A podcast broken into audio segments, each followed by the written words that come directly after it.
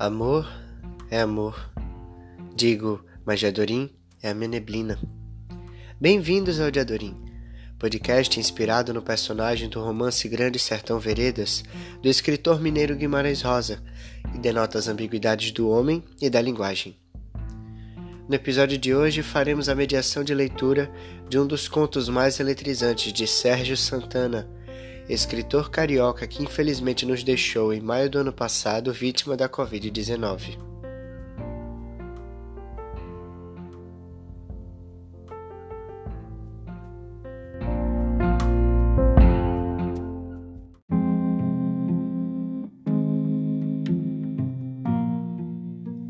Conto, não conto. Aqui um território vazio, espaços um pouco mais que nada. Ou muito não se sabe, mas não há ninguém, é certo. Uma cobra, talvez, insinuando-se pelas pedras e pela pouca vegetação. Mas o que é uma cobra quando há nenhum homem por perto? Ela pode apenas cravar seus dentes numa folha de onde escorre um líquido leitoso. Do alto desta folha, um inseto alça voo, solta zumbidos, talvez de medo da cobra. Mas o que são os zumbidos se não há ninguém para escutá-los? São nada, ou tudo. Talvez não se possa separá-los do silêncio ao seu redor. E o que é também o silêncio se não existem ouvidos? Perguntem, por exemplo, a esses arbustos. Mas arbustos não respondem. E como poderiam responder? Com o silêncio lógico ou o imperceptível bater de suas folhas. Mas onde, como foi feita essa divisão entre som e silêncio, se não com os ouvidos? Mas suponhamos que existissem um dia esses ouvidos. Um homem que passasse, por exemplo, com uma carroça e um cavalo. Podemos imaginá-los?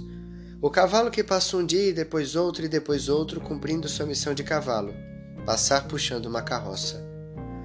Até que um dia veio a cobra e zás, o sangue escorrendo da carne do cavalo.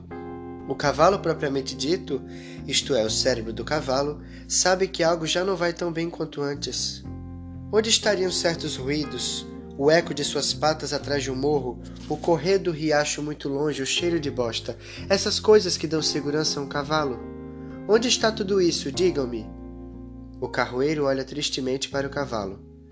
Somos apenas nós dois aqui neste espaço, mas o cavalo morre.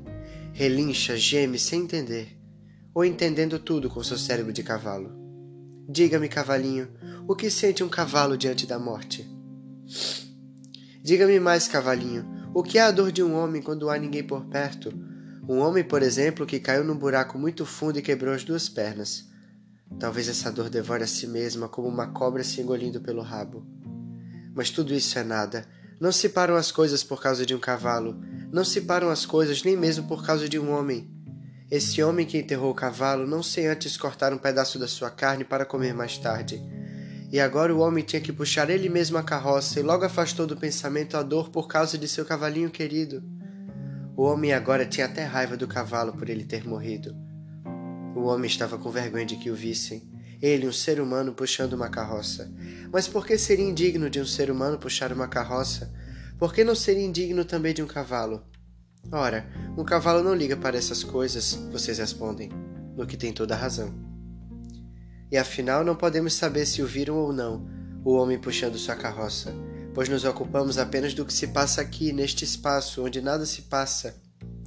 Mas de uma coisa temos certeza: esse homem também encontrou um dia sua hora, e talvez porque não tinha mãe, nem pai, nem mulher, nem filhos ou amigos, ele haja se lembrado na hora da morte de seu cavalo. O homem pensou, talvez, que agora iria encontrar-se com o cavalo do outro lado. Sim, do outro lado de onde vêm os ecos e o vento e onde se encontram para sempre homens e cavalos. Para esse outro lado há uma linha tênue, que às vezes se atravessa, uma fronteira. Essa linha você atravessa, retorna, atravessa outra vez, retorna, recua de medo, até que um dia vai e não volta mais. Aquele homem, no tempo em que atravessava este espaço aqui, beirando a fronteira do outro lado, gritava para escutar o eco e sorria para o cavalo. O homem tinha certeza de que o cavalo sorria de volta com seus enormes dentes amarelos. O homem era louco. Mas o que é a loucura num espaço onde só existem um homem e um cavalo? E talvez o cavalo sorrisse mesmo de verdade, sabendo que ali não poderiam acusá-lo de animal maluco e chicoteá-lo por causa disso. Depois foram embora o homem e o cavalo. O cavalo para debaixo da terra, alimentar os vermes que também ocupam este espaço, apesar de invisíveis. Principalmente porque não há olhos para vê-los.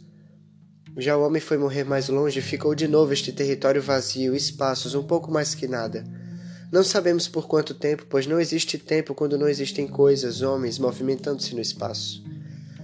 Mas subitamente eis que este território é de novo invadido. Vieram outros homens e máquinas, acenderam fogo, montaram barracas, coisas desse tipo que os homens fazem. Tudo isso, imagine, para estender fios em postes de madeira, fios telegráficos, explicamos, embora aqui se desconheçam tais nomes e engenhos. Então o silêncio das noites e dias era quebrado por um tipo diferente de zumbido. Mas para quem esses zumbidos se aqui ninguém escuta a não ser insetos? E de que valem novos zumbidos para os insetos, que já os produzem tão bem? Sim, vocês estão certos. Os zumbidos destinavam-se a pessoas mais distantes, talvez no lugar onde morreu o dono do cavalo, o que não nos interessa, pois só cuidamos daqui, deste espaço mas de qualquer modo todos eles, insetos, cobras, animaizinhos cujo nome não se conhece, sem nos esquecermos dos vermes que haviam engordado com a carne do cavalo, sentiram-se melhor quando vieram outros homens, bandidos com certeza, e roubaram os postes, fios e zumbidos. Agora tudo estava novamente como antes, tudo era normal. Um território vazio, espaços, um pouco mais que nada, ou muito não se sabe, mas não há ninguém é certo. Uma pequena cobra, talvez, insinuando-se pelas pedras e pela pouca vegetação, e a cravar seus dentes numa folha. Às vezes, porém, aqui é tão monótono que se imagina ver um vulto que se move por detrás dos arbustos. Alguém que passa agachado? Um fantasma? Mas como se há soluços? Por acaso soluçam os fantasmas? Mas o fato é que de repente escutam-se, ou se acredita escutar, esses lamentos. Uma angústia quase silenciosa. Ah, já sei. Um menino perdido a chorar de medo. Ou talvez um macaquinho perdido a chorar de medo. Ah, apenas um macaquinho, vocês respiram aliviados. Mas quem disse que a dor de um macaquinho é menos justa que a dor de um menino? Mas o que estão a imaginar? Isso aqui é apenas um menino, um macaquinho de papel e tinta. E depois, se fosse de verdade, o menino poderia morrer mordido pela cobra, ou então matar a cobra e tornar-se um homem. No caso do macaquinho, tornar-se um macacão um desses gorilas que batem no peito cabeludo ameaçando a todos. Talvez porque se recordasse do medo que sentiu da cobra, mas não se esqueçam, são todos de papel e tinta: o menino, o macaquinho, a cobra, o homem, o macacão, seus urros e os socos que dá no próprio peito cabeludo. Cabelos de papel, naturalmente, e portanto não há motivos para sustos. Pois aqui é somente um território vazio, espaços um pouco mais que nada, quase um deserto onde até os pássaros voam muito alto, porque depois, em certa ocasião, houve uma aridez tão terrível que os arbustos se queimaram e a cobra foi embora desiludida. No princípio, os insetos sentiram-se muito aliviados, mas logo perceberam como é vazia de emoções a vida dos insetos quando não existe uma cobra persegui-los. E também se mandaram, no que logo foram seguidos subterraneamente pelos vermes, que já estavam emagrecendo na ausência de cadáveres. Então aqui ficou um território ainda mais vazio, espaços um pouco mais que nada, ou muito não se sabe. Mas não há ninguém, é certo. Nem mesmo uma cobra insinuar-se pelas pedras e pela vegetação. Pois não há vegetação e muito menos cobras. Mas digam-me, se não há ninguém, como pode alguém contar esta história? Mas isto não é uma história, amigos. Não existe história onde nada acontece. E uma coisa que não é uma história talvez não precise de alguém para contá-la. Talvez ela se conte sozinha. Mas contar o que se não há o que contar? Então está certo, se não há o que contar, não se conta. Ou então se conta o que não há para contar.